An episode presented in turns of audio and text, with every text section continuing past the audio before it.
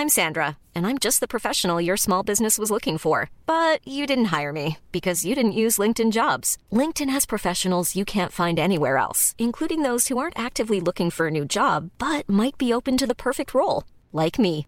In a given month, over 70% of LinkedIn users don't visit other leading job sites. So if you're not looking on LinkedIn, you'll miss out on great candidates like Sandra. Start hiring professionals like a professional. Post your free job on linkedin.com/people today. Aujourd'hui, on va parler d'Apple qui fait des trucs incroyables dans l'Union européenne, On a aussi Thierry Breton qui fait des trucs incroyables dans l'Union européenne, Meta qui finalement va pas si mal après avoir été pas si bien, et bien sûr de l'IA et du Twitter. C'est tout de suite dans le rendez-vous tech.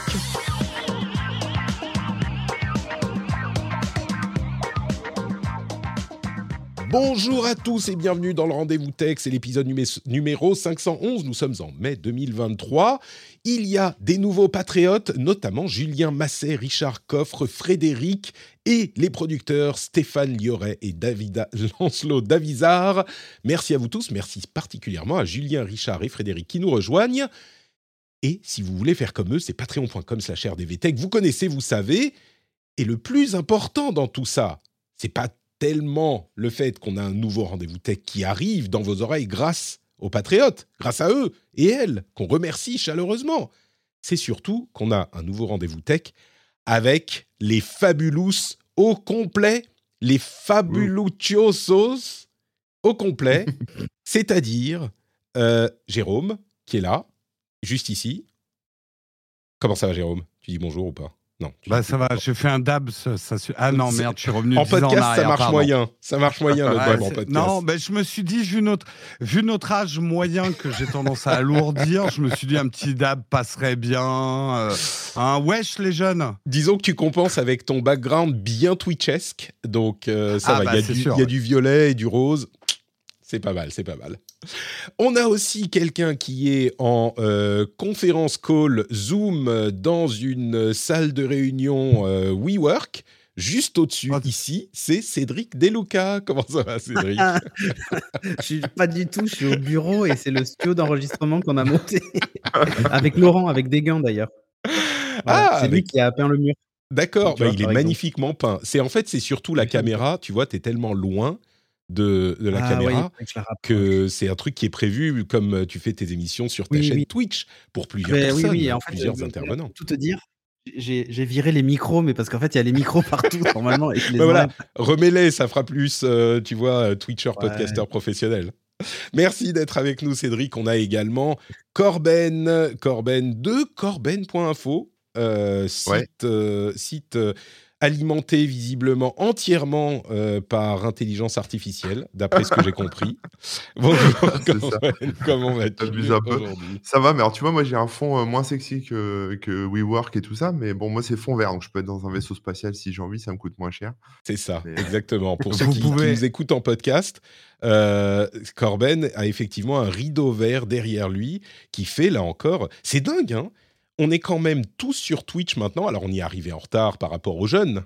Encore que, j'aime à rappeler que euh, mon premier live euh, d'une émission, c'était en 2007. Donc, euh, hein. Mais, il n'empêche, maintenant, euh, tout le monde est sur Twitch. On fait tous Bah tous ouais. nos trucs sur Oui, Twitch. non. Attends, euh, le live, euh, on en a, on en fait On en depuis longtemps, longtemps. du live quand même. Ouais. Alors Twitch, je suis d'accord, Alors, c'est ça. mais euh, Eh oui. Moi, Ah mon si, moi, je l'ai émission, fait ça le- va faire 7 ans que je la début. fais la matinale en live quand C'est même. vrai, c'est un périscope et tout. 7 ans? Ben Quand oui, c'était- j'ai commencé avec Periscope, moi. Ouais, je me souviens, moi je regardais avec Péri- sur périscope Eh ben pendant- oui. pendant le petit déj. En fait, C'est vous, Corben, les il deux, attend toujours sur Periscope. Periscope. ouais, moi non, il n'y a plus rien sur périscope. Euh, je m'inquiétais, Jérôme, mais je suis content de voir que tu as changé en fait. D'accord. Je vais pouvoir Bon, venir sur très Twitch. bien. Eh bien, écoutez, si vous n'êtes pas sur Twitch, vous pouvez nous rejoindre tous les mardis midi et les jeudis midi pour le rendez-vous tech et le rendez-vous jeu. Vous pouvez également suivre tous mes invités qui sont également sur Twitch régulièrement. Euh, Jérôme qui fait euh, ses matinales tous les matins, enfin l'équipe de Nowtech. On a Corben qui travaille en public. hein. Euh, c'est une sorte de Truman Show euh, moderne qui travaille en public quasiment C'est ça. 24 heures sur 24. Et Cédric qui nous fait... Bon, moi, je suis un euh, peu partout. Ouais. J'ai ouais. Pulsar eSport. Je suis euh, à partir de jeudi, on lance euh, euh, la chaîne de l'école aussi. Enfin bon, voilà. Oh oh, la chaîne de l'école. Avec Incroyable. Très bien, très bien. Eh bien, écoutez, vous pouvez suivre tout ça, mais en ce moment, là, tout de suite, eh ben, vous écoutez un podcast. Rendez-vous Et-. Allez, il y a plein de trucs à dire. Et voilà, et on se lance tout de suite dans les infos qu'on va énumérer et euh, détailler tout de suite. Et alors, je vais être un petit peu honnête deux secondes avec vous. Les, les Fabulous et la chatroom m'en sont témoins. Je vais être un petit peu honnête. En fait, les news les plus importantes à retenir de la semaine, c'est plutôt, encore une fois, des trucs du domaine de l'IA et de Twitter. Allez, même euh, plus de l'IA que de Twitter. Mais je me suis dit que ça faisait quand même un petit peu euh, répétitif. Et donc, j'ai mis d'autres trucs que j'ai réussi à caser dans les news. De... dont Thierry Breton. Écoutez, on ne sait pas ce qu'il fout là, mais euh, il est là. Si, si, on sait, c'est le DSA, Pour, tout ça. pour parler d'intelligence artificielle, Thierry Breton, bien sûr, quand même. Pas du Non, tout, mais- pas du tout. Euh, Patrick, je comprends ton calvaire parce que c'est ce que je vis en ce moment tous les matins. Mm. Essayer de trouver un article qui ne parle pas d'intelligence artificielle en ce moment dans les news tech, c'est très compliqué. Euh, très, très compliqué. Et en même temps, bah, tu te dis, si on n'en parle pas, euh, tout est en train de se dérouler en ce moment. Mais en même temps, les gens sont gavés, ils en peuvent, peuvent plus de l'intelligence artificielle. Mais ça bouge à une telle vitesse. Mais c'est un peu, tu sais, imagine, euh, pour faire un, parallèle, genre tu fais une émission, euh, je sais pas moi, d'actualité euh, de, de géopolitique mondiale. Hein et tout à coup, il y a une invasion de zombies qui euh, commence à déferler sur le monde, qui euh, commence, je sais pas, euh, à, à- on va dire à l'est, en, en Asie, et qui peu à peu commence à marcher. Tu vois, les zombies marchent vers, vers l'ouest peu à peu, et ça prend deux ans. Genre, au bout de six mois, tu vas pas dire Ah, les zombies, on en a marre. Euh, c'est bon, on va arrêter de couvrir les zombies maintenant. Ok, ils arrivent, ils sont en Afghanistan, vous voyez, ils sont en train de marcher sur Kaboul. euh, pff, vous en avez soupé. C'est un peu ça, quoi. Tu vas pas dire non, Bah, on a arrêté oh. d'en parler. Les gars, on, le- on le vit, euh, on l'a vécu Avec avec, le Covid. Covid. Là, tu parlais des zombies, on l'a Ouais. vécu avec Palmade, on Ah l'a oui, vécu. oui, oui. Enfin, je veux dire, c'est ça. Donc maintenant, Ouais. c'est- nous qui subissons, mais euh, BFM, ils vivent ça tout le temps, en fait.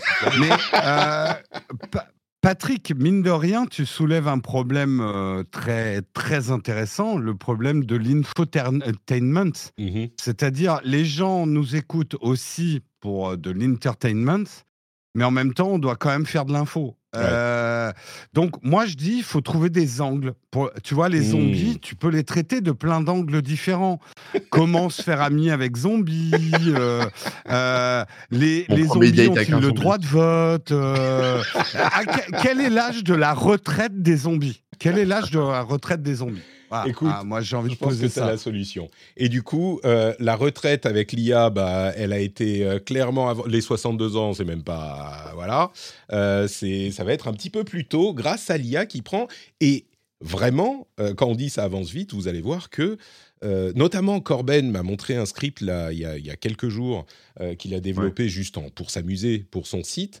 Euh, bah, vous allez voir que c'est quand même assez incroyable. On va en parler dans un instant, mais avant ça, il y a quand même, allez, les quelques news que je voulais évoquer parce qu'elles sont quand même importantes aussi, Euh, notamment le fait que, alors. Apple, euh, ils vont présenter leurs nouveaux produits à la WWDC dans un mois environ. On a des rumeurs sur le fait qu'il y ait euh, bah, par IA un moteur de surveillance de votre santé qui pourrait vous dire alors mange pas ça, fais plutôt ci, fais plutôt ça, qui euh, fonctionnerait en partie avec l'Apple Watch évidemment. C'est intéressant de le voir continuer à pousser dans ce domaine-là. Euh, il y a aussi justement pour WatchOS un, de grands changements qui seraient prévus pour cette année, avec un focus sur les widgets plutôt que les apps, donc des petits extraits d'informations plutôt que des apps entièrement fonctionnelles. Euh, J'ai aussi une news sur Apple intéressante qui chiffre leur succès dans le domaine des euh, téléphones de seconde main, d'occasion, et il semblerait qu'ils aient désormais 49% du marché mondial des téléphones euh, de seconde main. 49%, c'est incroyable parce que Apple Ouais. est connu pour avoir le marché de, euh, du, du- du haut de gamme et du très haut de gamme, évidemment. Et on se dit, bah, évidemment, ils ont tous marché qui rapportent beaucoup d'argent, mais euh, dans le reste du, du, monde, du vrai monde où les gens n'ont pas deux SMIC à mettre dans un téléphone, bon, bah, c'est plutôt des téléphones moins chers, dont des, des Android. Alors, c'est sans doute vrai pour les téléphones neufs, encore que, mais sur euh, l'occasion, bah, pr- 50%, on va dire la moitié du marché, c'est des iPhones parce qu'ils maintiennent leurs appareils depuis tellement longtemps. On en parlait il y a quelques semaines. Deuxième position, c'est Samsung euh, avec 26%, ce qui est quand même pas négligeable et c'est une marque euh, reconnue avec des, des, appareils de qualité. Après ça, c'est moins de 5% pour tout le monde. Hein. Oppo, Vivo, Huawei, tout ça.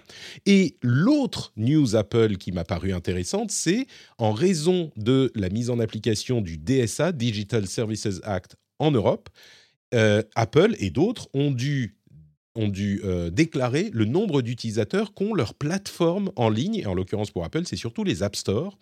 Et on a euh, les, chiffres suivants qui sont révélés pour iOS, enfin l'App Store iOS, attention, pas pour la plateforme iOS elle-même, mais pour iOS, on a 101 millions d'utilisateurs mensuels en Europe.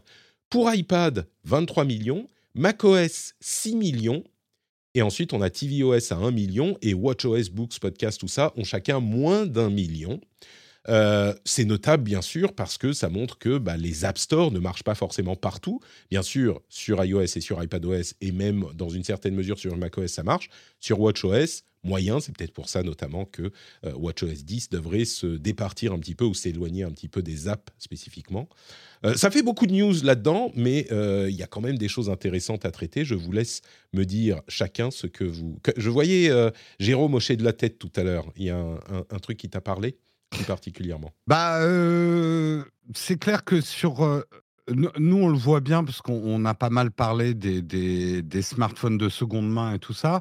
Quand tu parles de la tête du classement Apple, Samsung, en fait, il n'y a pas à, chercher. Les marques qui ont le meilleur SAV, ou en tout cas la meilleure réputation de SAV, euh, sont les smartphones qui sont les plus pérennes et qui vont se revendre. En fait, les gens vont pas acheter euh, une marque euh, moins connue s'ils achètent du recyclé. Mmh. Euh, on va aller vers des valeurs Ça se fait sur la réputation, quoi. Voilà, la réputation. Apple, et, c'est quand même tout le paradoxe, Apple a acquis une espèce de réputation d'avoir des batteries de merde et des smartphones jetables. Alors que vraiment, dans les faits, et ça, moi, je parle des faits. Je sais, je suis un Apple fanboy. Alors, oubliez que c'est moi qui parle, le masque, voilà. Dans les faits, Apple est aujourd'hui la seule marque de smartphone à avoir un vrai SAV, un vrai suivi. Alors ça coûte cher de réparer, mais ils ont quand même les produits les plus durables, même en termes de batterie. Le changement de batterie chez Apple, ça coûte cher, mais on peut le faire. Ils mettent à jour leur smartphone, euh, des mises à jour de sécurité dix ans après et euh, une mise à jour normale de. Enfin, la durée de vie d'un iPhone reste supérieure à tout ce qui existe. Donc, quand tu achètes du recyclé, tu achètes généralement 2, 3, 4 ans après la sortie du produit. Tu vas pas acheter un téléphone. Je vais pas donner de nom parce que je veux me fâcher avec personne et je cherche quand même des sponsors. Bonjour, coucou. euh, mais je veux me fâcher avec personne. Mais la plupart des smartphones Android, deux, trois ans de mise à jour et le SAV, euh, soyons honnêtes deux minutes, il n'y en a pas. Mmh. C'est des smartphones jetables. Je suis un peu brutal en disant ça, mais c'est du smartphone jetable. Bah, tu vas à la boutique de réparation. ouais, vas-y, Cédric. je cherche pas de sponsor, mais non, mais tu prends tous les téléphones, même Xiaomi. Pourtant, Xiaomi euh, fait pas mal d'efforts sur la durabilité des produits, mais ça fait partie des, de la famille des téléphones où bah, il y a plus de mise à jour, les Oppo, etc. Il y a OnePlus qui fait l'effort sur les mises à jour, mais qui par contre, bah, le SAV est inexistant en fait. Mmh. Le, problème, c'est ça, c'est que aujourd'hui, tu veux faire réparer ton téléphone OnePlus, tu fais comment? Mmh, C'est sûr. Voilà. en, fait, la force, la, force d'Apple, c'est la présence de, boutiques physiques offline en fait.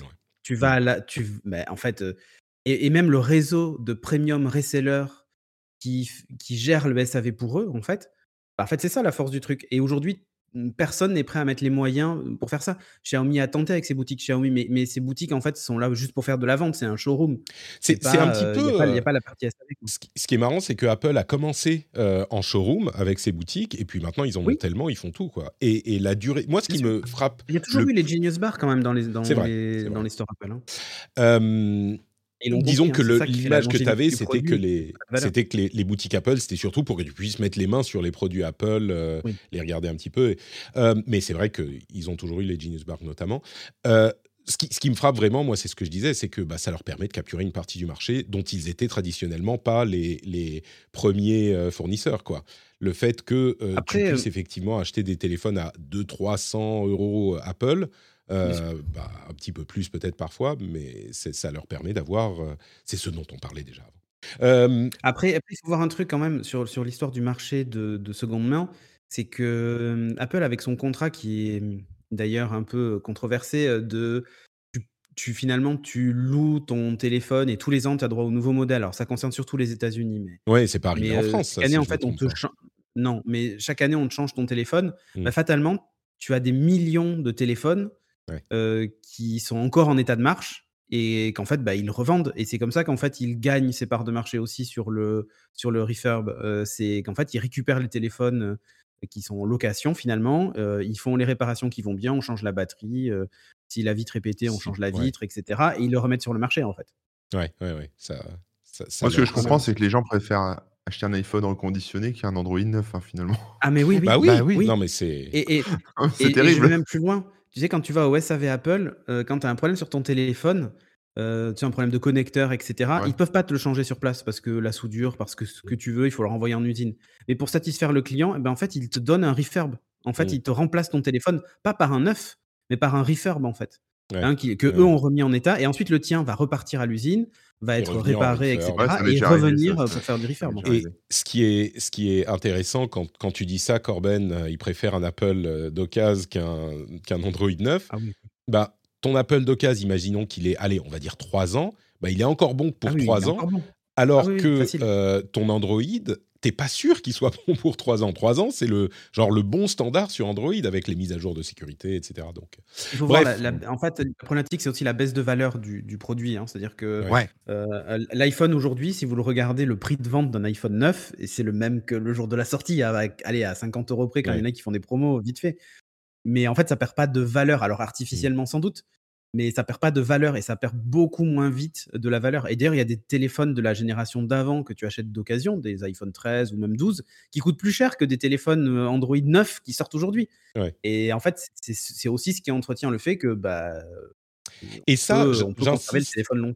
J'insiste, euh, c'est dû en partie au choix que fait Apple dans le design, ça évidemment, et on les aime ou on les aime pas, mais c'est également dû au fait que euh, leurs appareils, euh, ils sont maintenus sur beaucoup plus longtemps. Alors peut-être que c'est encore trop court, hein, 6-7 ans, mais beaucoup plus longtemps que les appareils d'en face. Et ça, c'est extrêmement ah, mais c'est quand tu maîtrises le hardware et le, et le software, en fait, bah, ça donne ça, en fait. Bah, oui, et, que tu fais une expérience premium aussi. Hein. Ça joue le fait qu'à la base, les téléphones, ils sont vendus euh, plus cher que les... Enfin, il y a un truc intéressant sur les chiffres de store. Euh, parce qu'en fait, c'est la première fois qu'en fait, on a une idée du coup du volume parce qu'on va pas se leurrer, hein, euh, on va pas se mentir à nous-mêmes non plus. Les iPhones en circulation utilisent le store, même pour télécharger euh, l'appli Twitter gratuitement ou Facebook ou je ne sais quoi. Mais du coup, ça donne un indice sur le volume vendu d'iPhone, mmh. d'iPad et de Mac dans l'Union européenne. Alors le Mac un peu moins parce que tout le monde va peut-être pas sur le store. C'est ça. Quoique. Euh, et je suis sûr que sur, sur les iPads, il y a plein de gens qui... assez précis. Hein. Ouais, sur les iPads, je pense que évidemment une majorité va sur le store, mais peut-être un petit peu moins. En même temps, c'est pas une surprise que ils se vendent moins d'iPhone, d'iPad. TVOS, par contre, c'est hyper précis parce que là, c'est pareil. Mmh. Quand tu récupères ah bah, l'Apple TV, si tu télécharges pas, euh, ouais, tu vas pas, tu vas télécharger Netflix et tu vois au minimum. Voilà, donc, euh, voilà. Donc fatalement, ça n'empêche, ça donne un chiffre hyper précis de ce que représente Apple en millions d'unités. Euh, Alors n'oublions pas, n'oublions pas qu'on parle de chiffres mensuels. Tu vois, sur, sur iPad déjà, tu vas pas aller sur l'App Store tous les mois, je pense, mais certainement sur ton Apple TV, tu vas y aller au lancement, à l'installation, et après, euh, pendant très ah longtemps, tu vas pas retourner sur le store. Donc, faut les, faut, mesurer un petit peu les conclusions qu'on peut tirer de ces chiffres, mais ils sont intéressants dans tous les cas. Euh, Thierry Breton nous parle un petit peu de ce qui se passe avec le DSA. Est-ce que vous vous souvenez que ce que c'est euh, vous souvenez de ce que c'est le ce qu'est le DSA C'est le Digital Services Act. C'est l'un des deux gros morceaux de législation euh, qui a été implémenté par l'Union européenne pour réguler les grosses euh, plateformes et les marchés sur Internet, le Digital Services Act et le Digital Markets Act. Alors si on parle du Services Act, en gros ce que ça veut dire c'est euh, ça met tout le monde au pas, toutes les plateformes au pas dans l'Union européenne, il y a une législation au niveau européen qui fait que les grosses plateformes, qui ont plus d'un certain nombre de millions d'utilisateurs par mois, doivent observer certaines règles qui sont, allez, à la louche, c'est un petit peu les règles qu'on observait déjà euh, en France. Il y a des questions de modération, des questions de euh, régulation, etc., etc. Mais les, euh, les, les sociétés qui sont concernées par ce truc, c'est Alibaba, AliExpress, l'Amazon Store, l'App Store d'Apple, Bing, Booking.com, Facebook, Google Play bien sûr, Google Maps, Google Search, Google Shopping, Instagram, LinkedIn, Pinterest, euh, Snapchat, TikTok, Twitter, Wikipédia, YouTube et Zalando. C'est euh, les plateformes qui sont vraiment, qui sont considérées comme des très grosses plateformes et qui vont devoir se plier à ces règles-là.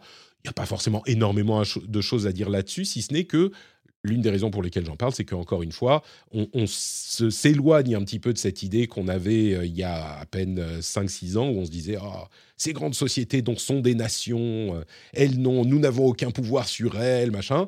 Et bien, comme quoi, non, en fait, il suffisait de faire des lois. Et quand on fait des lois, bah, elles doivent s'y plier. Donc, euh, c'est intéressant à noter, je trouve. Voulez-vous parler un petit peu de méta On n'a pas beaucoup parlé de Thierry Breton, du coup. Hein bah oui, non, mais pose-nous une question sur Thierry Breton. Euh... Vive la Bretagne. Thierry Breton, euh, pour ou contre? Non, moi, moi, ce qui me fait. Alors, franchement, Thierry Breton, je trouve que. On va vraiment parler de Thierry Breton, très bien. Ben oui, non, mais il y, a des choses à dire en termes d'image de la France au niveau de la tech. Alors, pour rappeler, Thierry Breton, donc c'est le commissaire européen euh, chargé des, en gros, de l'internet. Je schématise un peu, mais euh, c'est celui qui dirige l'entité européenne qui euh, gère les, les marchés numériques. Voilà. Je dis ça comme et il comprend ou il fait n'importe quoi moi, bah, Écoute, regarde les lois. Moi, Enfin, lui personnellement, je je sais pas, mais j'ai l'impression que. Pour, pour, l'avoir vu en, en, interview, je pense qu'il est bien entouré. Il a des gens qui le conseillent. Il dit pas trop de conneries. Mais en fait, moi, le truc qui me frappe toujours, c'est quand tu as des images de Thierry Breton qui va voir des Elon Musk, des gens comme ça, et lui, il est habillé avec ses petits costards des années 80. Je suis sûr qu'il a des chaussettes rouges comme baladure. Euh, tu sais, le, le comme politique années 80, avec, avec sa coiffure un peu romantique. Euh, je sais pas, c'est une certaine image de la France dans le monde de la tech, je pense. Classe à la France. Et, de l'Europe, une espèce, une image de la classe à la française des années 80 qui me fait toujours sourire. Après, moi, je trouve que Thierry Breton, pour avoir lu au-delà du costume, hein, parce que le costume ne fait pas le moine, ni le breton, euh, il, il fait. Enfin, je trouve que globalement, l'Europe fait des trucs pas mal et qu'on est arrivé à faire passer une idée qui était incongrue il y a encore cinq ans, c'est que oui, l'Europe a des règles pour Internet, même si c'est pas nous qui avons les sociétés Internet. Mmh. Parce qu'on est, on est dans ce cas de figure, on a quasiment zéro euh, entreprise dans Internet, l'Europe. D'ailleurs, dans la liste, c'est pour ça qu'on euh, doit se plier à toutes leurs exigences, quoi. Dans la liste, à part Zalando, il n'y a pas d'Européens, hein, euh, si je me trompe oui, pas. Oui, voilà, on a, on a rien. On n'a rien, on n'a pas su monter des startups, ça c'est d'autres sujets. On n'a pas su monter des Google, on n'a pas su monter un Internet européen, mais c'est pas pour ça qu'on doit se laisser faire en fait. Mmh. Euh, c'est un peu, si on doit faire une analogie avec le pétrole, c'est pas parce qu'on n'a pas de pétrole qu'on n'a pas le droit de légiférer sur le commerce du pétrole, puisqu'on en est tributaire. Et eh ben, c'est exactement ce que fait Thierry Breton et les Européens, on va dire les législateurs européens. Et c'est une bonne chose, même s'il y a des conneries qui sont faites, même s'il y a des choses euh, maladroites. Si c'est pénible de cliquer sur euh, accepter tous les cookies. Exactement. Moi, je suis quand même 100% pour qu'on dise, bah, les gars, on va pas se plier à à toutes les règles de marché, quoi, euh, américaines ou chinoises. Alors j'ai demandé à Lia ce qu'elle en pensait. Elle dit, elle, fait une analogie intéressante. Elle dit en fait, il faut imaginer que la régulation euh, numérique, c'est un grand bateau en plein voyage. Et jusqu'à présent, les géants du numérique étaient comme des passagers qui profitent de la traversée sans vraiment suivre les règles de sécurité. Mais le DSA, ça change la donne parce que désormais, les équipages sont prêts à intervenir à rappeler à l'ordre des passagers récalcitrants. Et les passagers devront désormais s'assurer que leurs actions ne mettent pas en danger le reste du navire. pas mal, pas mal. Eh, il y a, Google, il est encore bourré là, il est, il est en train de jeter les, gens par-dessus bord. Faudrait faire quelque chose. Ah non, mais on peut pas. Euh, attendez, non, non, c'est les géants de l'internet. De, l'internet. on peut. Si, si, allez, vas-y, dis-lui quelque chose, Thierry, vas-y. Mais je suis en costume, je peux pas. Mais euh, ah, recoiffe-toi un petit peu, ça va passer, tu vois, t'as l'air sérieux. Ok, très bien. Bah voilà, ça marche. Ça marche. Enfin, ça marche. On verra une fois que ça sera vraiment implémenté. Donc, Meta, euh, le, dernier gros sujet super important, et eh ben mine de rien, c'est quand même important parce que ça dit quelque chose sur Meta et la bourse peut-être. Alors, au-delà du fait que euh, ça va, euh, il y a des montées de revenus chez Meta, il continue à dépenser énormément d'argent dans le métavers même s'il il s'intéresse aussi à l'IA, mine de rien, et Zuckerberg a dit non, non, mais on n'arrête pas de métavers, vous déconnez ou quoi? Non, on continue. Mais bien plus important que ça. Euh, comme partout ailleurs dans la tech, bah, les, euh, revenus sont plus importants que ce qu'on pensait.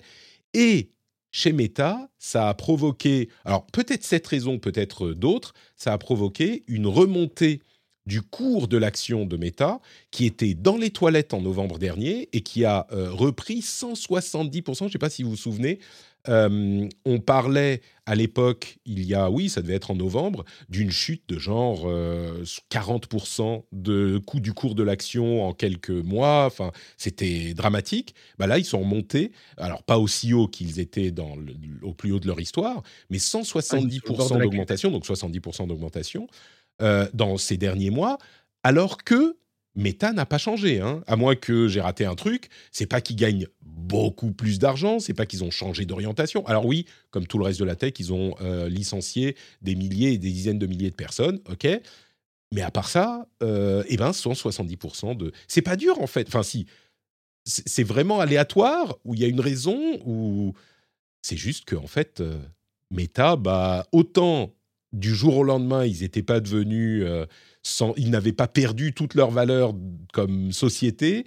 Et bah là, c'est la même chose. Du jour au lendemain, euh, ils sont pas, ils sont, pas. On, s'est rendu compte que Meta reste Meta, qu'ils ont des milliards d'utilisateurs mensuels, qu'ils ont Instagram, qu'ils ont euh, WhatsApp, et que ça va quoi. C'est pas non plus euh, la, fin des haricots tout de suite pour Meta.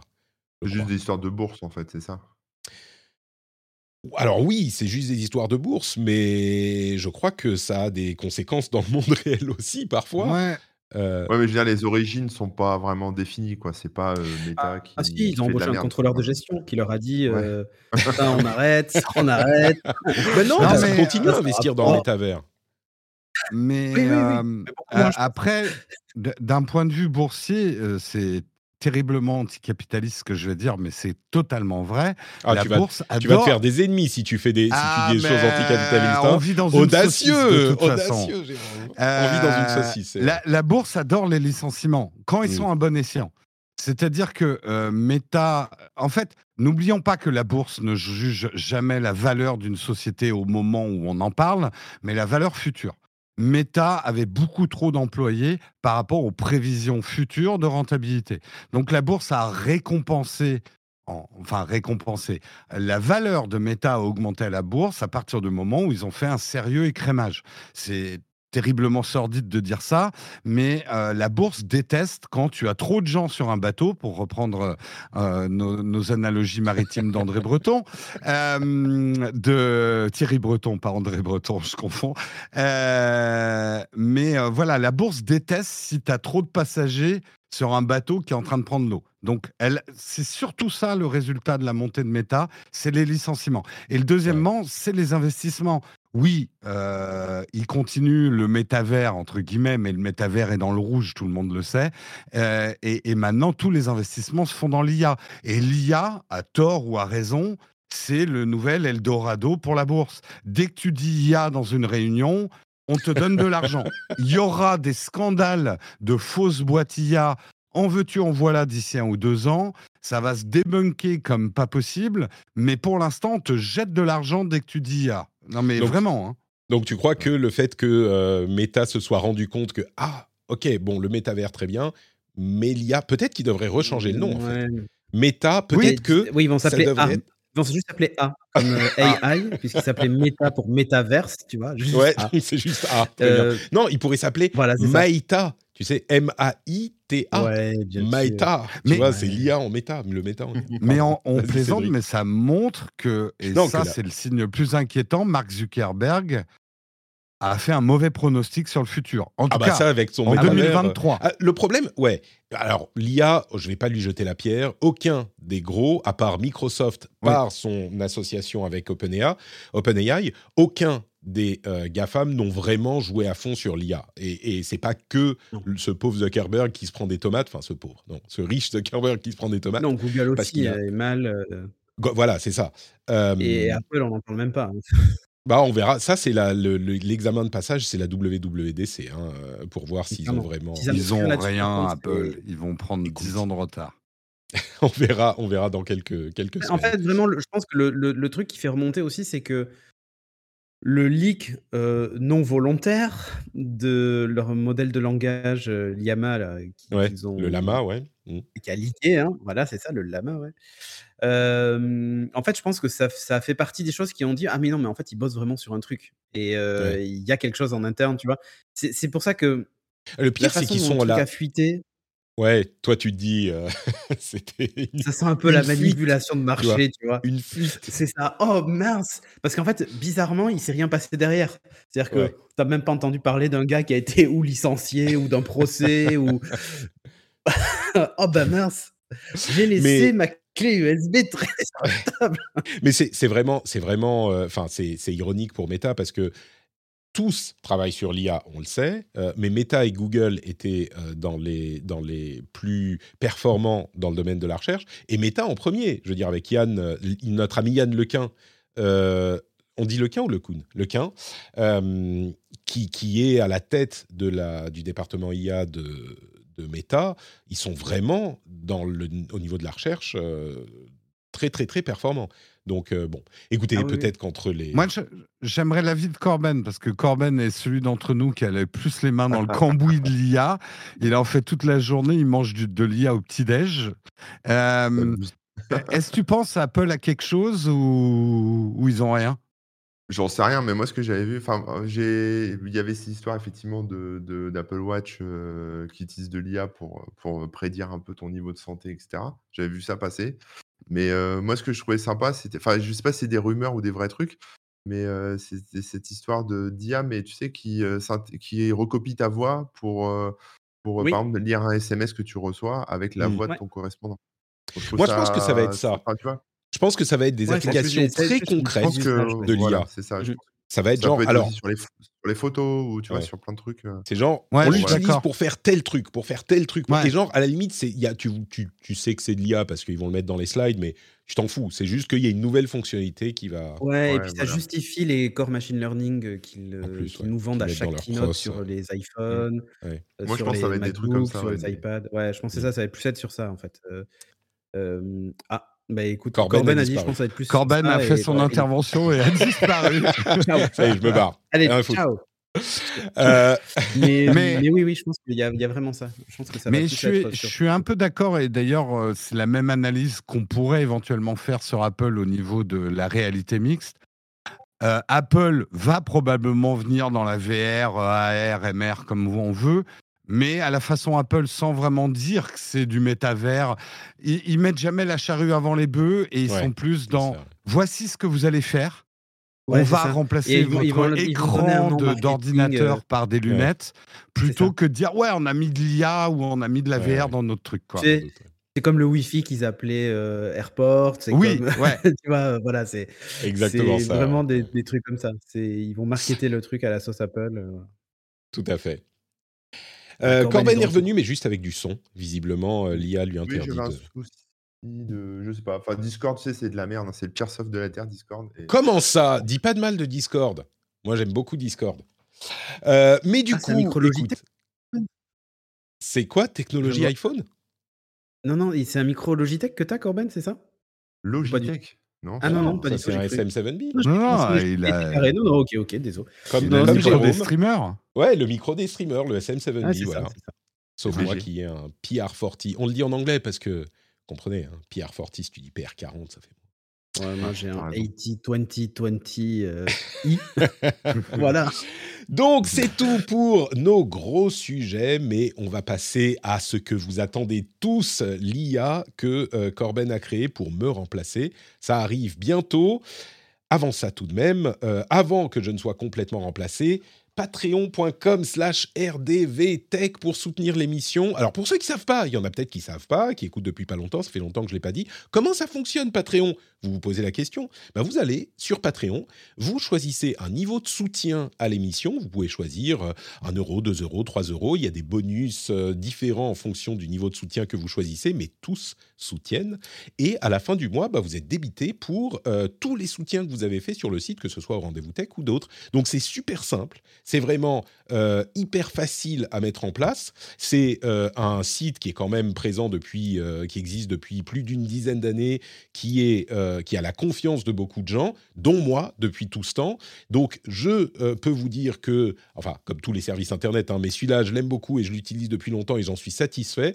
Donc je pourrais dire que si vous euh, souhaitez, en plus peut-être des abonnements que vous prenez euh, par ailleurs, hein, euh, un Netflix, peut-être que vous êtes abonné à une publication de presse traditionnelle ou ce genre de choses, eh ben, si vous voulez aussi soutenir cette autre branche des médias qui s'est développée avec Internet, qui est les créateurs de contenu, eh bien, vous pourriez intégrer à votre petit budget, si vous le pouvez, de euh, soutien de, des choses que vous appréciez ou que vous euh, aimez, eh bien, des créateurs, dont le rendez-vous tech. Et vous allez sur patreon.com slash rdvtech, vous créez votre compte, c'est hyper simple, ça prend littéralement deux minutes et vous pouvez soutenir cette émission. Euh, c'est en plus du coup de, des, petits bonus, vous aurez, j'espère, la fierté et la joie de devenir un soutien physique presque. On sent, on ressent votre amour physiquement euh, quand vous soutenez. C'est moi, attends, tout ça oui, ça, va se terminer en Alors là, tout est consensuel. Euh, no means no, tout ça, on est d'accord. Mm. mais mm. quand vous envoyez du soutien au rendez-vous tech, et eh ben moi, euh, ça fait chauffer. Ça le ressens physiquement, vous voyez. je le ressens. je le ressens physiquement. Mon cœur se réchauffe. Voilà ce qui se passe. Il est connecté à sa cagnotte euh, Patreon. C'est ça. Ouais, je suis surtout connecté à mon estomac qui peut manger et mes, les couches de ma fille qui peuvent être changées. A lot can happen in three years, like a chatbot may be your new best friend. But what won't change? Needing health insurance. United Healthcare Tri Term Medical Plans, underwritten by Golden Rule Insurance Company, offer flexible, budget friendly coverage that lasts nearly three years in some states. Learn more at uh1.com. Hiring for your small business? If you're not looking for professionals on LinkedIn, you're looking in the wrong place. That's like looking for your car keys in a fish tank. LinkedIn helps you hire professionals you can't find anywhere else, even those who aren't actively searching for a new job but might be open to the perfect role. In a given month, over 70% of LinkedIn users don't even visit other leading job sites. So start looking in the right place. With LinkedIn, you can hire professionals like a professional. Post your free job on linkedin.com slash people today. Je vous remercie tous et on continue avec euh, une nouvelle partie de l'émission qui n'est pas nouvelle, qui est juste la prochaine, qui est donc le reste de l'actualité. Dans lequel on va courir l'IA. Enfin, ça y est, on y arrive. Alors, il y a plein de trucs intéressants qui se passent dans le domaine de l'IA. Je ne vous raconte pas à quel point je dois écrémer euh, les news sur l'IA parce qu'il y en a littéralement des centaines chaque semaine. J'essaye de ne vous en garder que le plus intéressant. Et la chose la plus intéressante, on va commencer par un truc rigolo quand même au début. Je je je sais pas, je vais pas mettre la musique parce que ça va me faire euh, ça ça va pas passer sur euh, les plateformes dont Spotify tout ça. Est-ce que vous avez vu la pub pour les, la bière à la mode américaine créée par IA en vidéo. Donc c'est une pub. Je la mettrai dans euh, la newsletter avec plein d'autres choses notamment, euh, avec plein d'autres choses intéressantes hein, dans la newsletter. Vous pouvez vous abonner sur notrepatrick.com. Mais il y a une, de nombreuses vidéos, enfin plusieurs vidéos qui ont été créées par IA. Donc c'est plus juste de l'image, c'est pas juste du texte, c'est de la vidéo. Euh, et celle, la dernière qui est populaire, c'est une vidéo pour une marque de bière fictive, évidemment, qui a été créée par IA. Et c'est à la fois hilarant et cauchemardifiant euh, parce que non seulement ça reprend les codes des pubs pour bière américaines avec euh, c'est la fête, on boit de la bière, il y a des feux d'artifice, il y a de la musique genre euh, punk rock des années 2000, ce genre de truc. Mais en plus de ça, il y a tous les défauts malaisants de Génération Paria, sauf qu'en vidéo, c'est bien pire encore qu'en image, là où on avait juste, oh, il y a trop de doigts, il y a trop de dents. Là, c'est des mouvements de bouche qui euh, lèchent la canette, mais genre la bouche, c'est une sorte de bouche alien qui est en train de fondre. Il y a des, euh, enfin, c'est indescriptible. Mais je trouve ça hilarant, moi, personnellement. Ah, il y en a une autre aussi qui était pas mal. C'était on, voit un gamin en fauteuil roulant là, qui c'est une espèce de bande annonce. Je sais pas si vous l'avez vu, c'est là, un peu de bande annonce de film, et vraiment bien aussi quoi je la retrouve. Hein, ah, juste qu'elle était bien, pas qu'elle était drôle. Parce que celle-là, elle est en plus très drôle. Genre le, le Non, mais là, elle est, ouais, mais là, de, elle est drôle aussi, mais de la qualité est meilleure même que celle de la bière. Eh ben, elle a été retouchée ou pas? Parce qu'il y en a qui, le, qui les retouchent en fait après. Tu vois, je, pense que ça a été retouché. Euh, parce qu'à un moment, il y a un truc qui n'est pas généré avec l'IA, mais ça a été retouché, mmh. ouais, je pense. Ouais, il faut ça frame by frame, euh, il des trucs. Euh.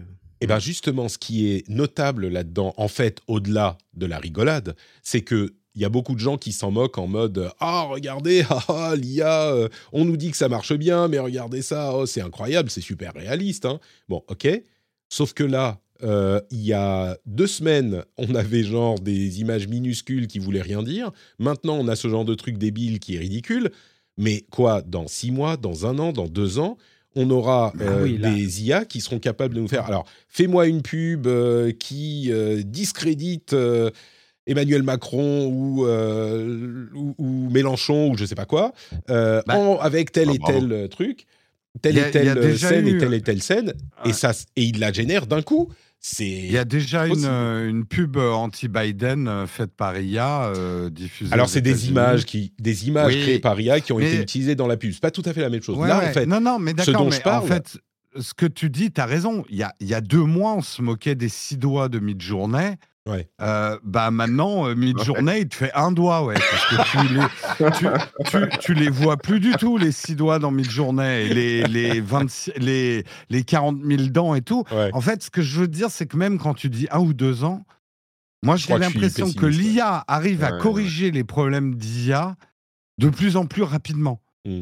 C'est sur tous les secteurs. Il y a la musique, il y a la, vidéo, la photo, le mmh. dev, enfin il y a tout quoi. Tout, tout, et ça va à une vitesse de correction de, problèmes.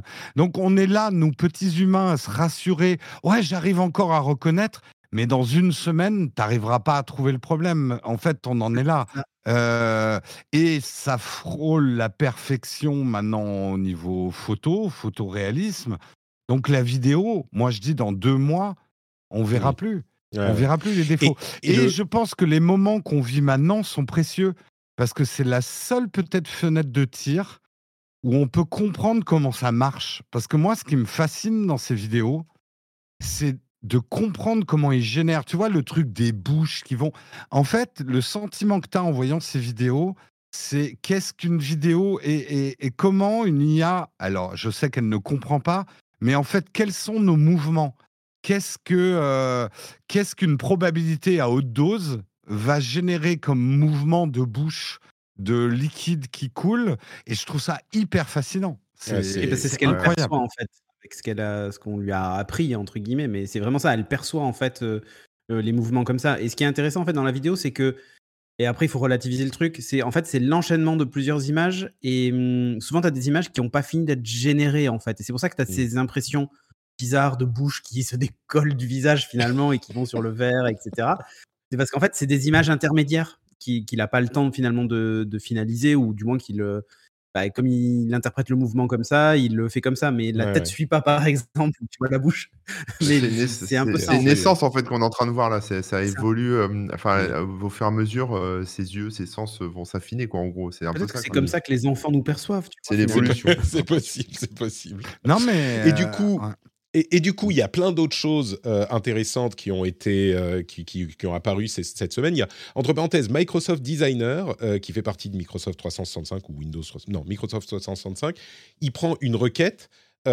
vous tapez votre requête, genre fais-moi une carte de visite pour Corben qui fait des sites internet, et ben il va vous gérer, générer ce design directement. Vous pouvez faire pour des millions de trucs et vous pouvez le retoucher ensuite, mais et du coup les éléments sont retouchables. Genre le texte, vous pouvez le retoucher, changer les photos, etc. Hyper intéressant. Il y a des chercheurs. il y a des, des voilà, c'est un Canva mais qui génère tout ton design avec une IA à partir de ta requête. Euh, il y a des à PowerPoint. Exactement, exactement. Il y a des scientifiques qui ont euh, interprété des images de fMRI, de, euh, d'imagerie par résonance magnétique, pour, je vous la fais courte, lire la pensée des gens. C'est-à-dire qu'on regarde la, la, génération d'énergie dans votre cerveau et du coup, on peut interpréter par IA ce que vous dites ou ce que vous, oui, ce que, ce que vous dites. Euh, bon, incroyable. Euh, enfin, ce que vous pensez, ce que vous, oui, pas ce que vous dites, mais ce que vous pensez. Et il, euh, il le génère directement avec une IA. Je, je, passe sur la suite. Il y a des hôpitaux aux États-Unis qui utilisent GPT-3, donc même pas GPT-4, hein, GPT-3, pour pré-répondre à des questions de patients dans les bureaux des docteurs. Et la pré-réponse, c'est-à-dire que c'est une réponse qui va ensuite être éditée par le médecin lui-même pour euh, répondre, c'est par euh, communication par mail ou par leur système euh, propriétaire, mais le truc qui est notable, c'est que vous allez dire ah mais oui mais merde ça fout la merde donc c'est c'est s'il répond mal machin. Alors bien sûr le docteur est censé revoir la réponse ensuite, mais surtout selon leur test, même avec GPT-3 seulement et leur GPT-3 retravaillé, eh ben il répond mieux que les docteurs eux-mêmes. Donc euh, voilà. Et un autre truc intéressant, c'est Legi GPT. C'est euh, un Français qui a alimenté une IA euh, de génération de texte avec 148 000 articles légaux et qui ensuite lui a donné donc la possibilité d'interagir avec les gens. Donc on lui pose des questions comme à ChatGPT et ça vous pond des documents légaux. Un truc qu'on pouvait déjà faire plus ou moins avec ChatGPT normal, mais là il est spécialisé. Alors tout n'est pas parfait. Euh, il y a des trucs où c'est un petit peu la roulette. Hein. Il y a des fois, ils, font, ils vous posent le bon document, où ils vous répondent bien à la question, et parfois non.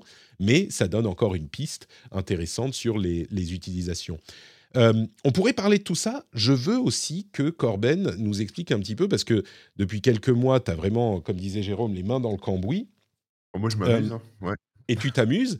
Et tu m'as montré euh, un petit script euh, pour alimenter ton, ton blog que tu n'utilises pas vraiment, mais qui est assez, euh, qui était assez intéressant. Et il y a aussi des trucs que tu fais avec des, des podcasts.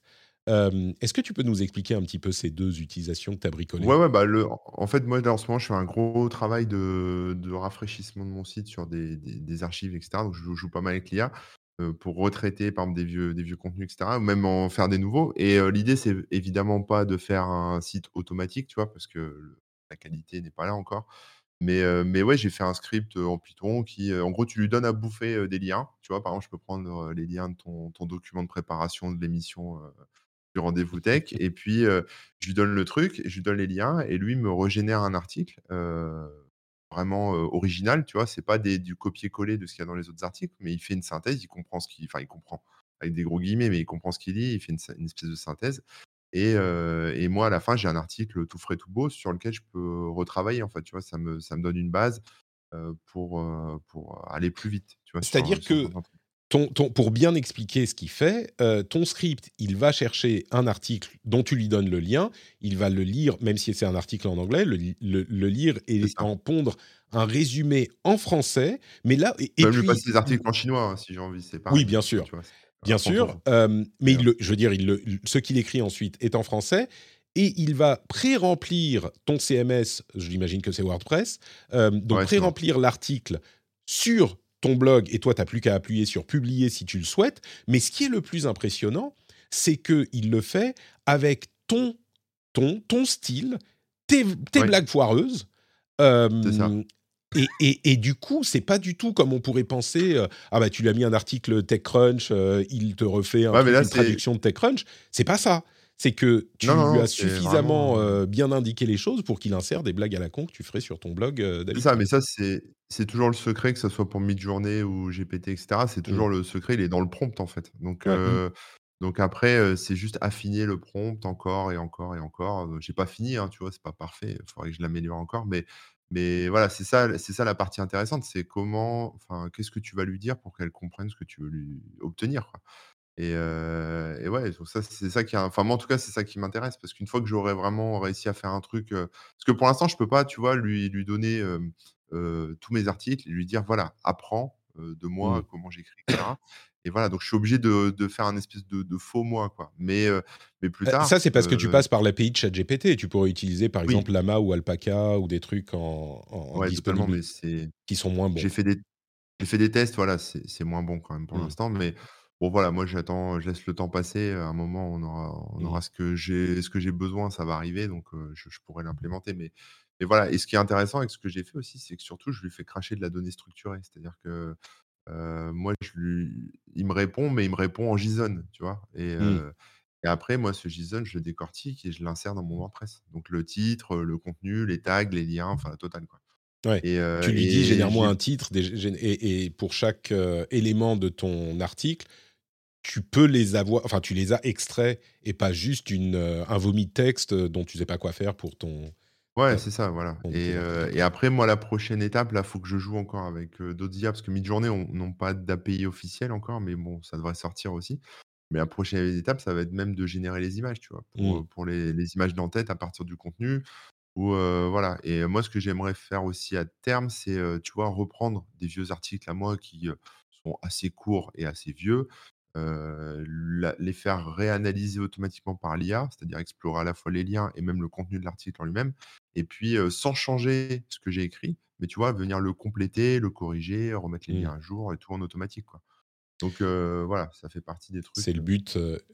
à la fin, tu as aussi utilisé, donc tu as fait un podcast. enfin, tu as fait des, un test. un test sur avec Eleven Labs, un truc dont je parlais il y a, il y a quelques temps que j'avais donné en démo euh, aux, auditeurs, mais c'était en anglais. Euh, T'as fait quoi toi avec maintenant que la version multilingue est disponible? Euh, bah, en fait, j'ai essayé en français. Donc, en gros, j'ai demandé à ChatGPT de me faire un, mini podcast, enfin de m'écrire un podcast. Mmh euh, je l'ai copié-collé dans le machin et il m'a fait un podcast avec ma voix en fait. Donc, j'ai synthétisé ma voix comme tu l'avais fait, sauf que je l'ai fait en français puisque maintenant il supporte les langues étrangères, etc. Et bon, j'étais un peu déçu, tu vois, c'est pas encore utilisable en l'état. autant en anglais, bon, quand on n'est pas anglophone et qu'on parle pas anglais couramment, on se, se rend pas forcément compte, on trouve ça cool. mais là, en français, je peux dire que c'est assez monocorde. C'est bon, c'est pas. voilà, mais Alors, on, reconnaît quand même des intonations de ma voix en français, effectivement. Ce qui est marrant, c'est que moi, j'avais fait deux enregistrements, dont un pour faire mon botnote Patrick 77 sur Twitter, euh, qui a créé des, des, podcasts en anglais euh, pour mes émissions en français. Donc j'avais fait deux enregistrements déjà. Euh, un où j'ai pris un gros accent franglais et un où j'ai essayé de parler naturellement en anglais. et il y a des petits trucs à, à, des paramètres à changer. J'en ferai peut-être un after show d'ailleurs aujourd'hui où je vous expliquerai comment fonctionne exactement Eleven Lab. Mais il faut enregistrer toujours en anglais et lui ensuite peut vous créer du texte en français. Je vais essayer de vous montrer, hop, euh, normalement, vous devriez entendre le résultat. Ce que ça donne euh, de deux extraits que j'ai pris, et j'ai pris un texte d'un tweet que j'ai envoyé sur euh, le compte RDV Tech de ma veille. Voilà ce que ça donne. La dernière mode des IA, c'est les fausses pubs cauchemardesques et hilarantes. Ici, la bière aux US. Tout le monde s'en moque, mais moi je pense déjà aux vidéos politiques de 2025 ou 2026 ans, quand on ne pourra plus dire si c'est une vraie. Alors, ça, c'est l'un des résultats. Et ce qui est marrant, c'est qu'un autre résultat avec euh, un autre euh, enregistrement, ça donne La dernière mode des IA, c'est les fausses pubs cauchemardesques et hilarantes. Ici, la bière aux US. Tout le monde s'en moque. Mais moi, je pense déjà aux vidéos politiques de 2025. Alors, c'est pas du tout enfin, c'est pas. On sent les intonations, comme disait Corben, on sent les intonations, mais c'est un truc qui est enregistré avec un, enregistrement en anglais à la base. Enfin, ma voix était fournie en anglais à la base, et la voix en anglais, ça donne ça, en fait. The PS5 and Xbox Series X are finally here. The PS5 boasts lightning fast load time. Vous voyez, l'anglais, c'est un accent vraiment anglais, et là, le français, c'est La dernière mode des IA, c'est les fausses pubs cauchemardesques. Et il a et c'est marrant de voir la différence de son entre les deux types de voix. La dernière mode des IA, c'est les fausses pubs cauchemardesques. La dernière mode des IA, c'est les fausses pubs cauchemardesques. Et il y a des moyens d'ajuster un petit peu les trucs. Euh... ouais, mais là, on dirait un e-book. En fait, on dirait que c'est un, un e-book qui est lu. Et alors, c'est marrant parce que ce que tu viens de me faire écouter, ça me fait penser à un truc qui est arrivé il n'y a pas très longtemps dans TikTok. Je ne sais pas si vous avez pu jouer avec ça. Mais en fait, dans TikTok, tu enregistres une vidéo normale et en fait, tu peux changer ta voix. Euh, mais mmh vraiment changer ta voix. Mais euh, il y avait avant des trucs, tu sais, euh, genre robot, voix de robot, voix. Là, tu peux avoir la voix de quelqu'un connu, c'est ça? Non, non, mais en fait, là, tu as des voix, mais, mais tu regarde mon dernier TikTok là d'aujourd'hui, là, tu vas voir, j'ai, en fait, tu as, les mêmes. Alors, moi, il y avait du bruit, on m'entendait pas bien, etc. Enfin, le, mon son n'était pas très qualitatif. Et j'ai changé la voix, donc j'ai une voix, franchement, on dirait que c'est une vraie voix. Euh, bon, c'est pas la mienne, mais c'est une vraie voix. Il y a les... qui se plaignent en fait du monde de merde dans lequel on vit. Mais imaginez, ça pourrait être vraiment pire. Imaginez que Zelda, le nouveau Zelda, soit sorti. Moi qui euh, parle. Et euh, dix jours avant, avant sa sortie réelle, et que tout le monde puisse y jouer là, maintenant, aujourd'hui. c'est la vraie voix de Corben. Effectivement, la voix est, assez impressionnante. Et, là, et là, en fait, je sais pas comment ils ont fait, mais en fait, je pense que je pense qu'ils ils décodent ce que tu dis et en fait, ils reprennent, comme tu t'as montré juste avant, les intonations, la, façon dont je mmh. reprends mon souffle ou machin. Et en fait, ça doit être un mix entre le, la transcription texte de ce que j'ai dit et, et, ma propre voix, en fait. Mais, Et donc là, et c'est assez bluffant, en fait. C'est vachement bien, quoi, je trouve. Les possibilités sont infinies. Mmh. Là, où, là où je pense que tout ça est troublant, ça durera qu'un temps, mais ça, ça mmh, en fait, plus rien n'est vrai pour nos sens aujourd'hui.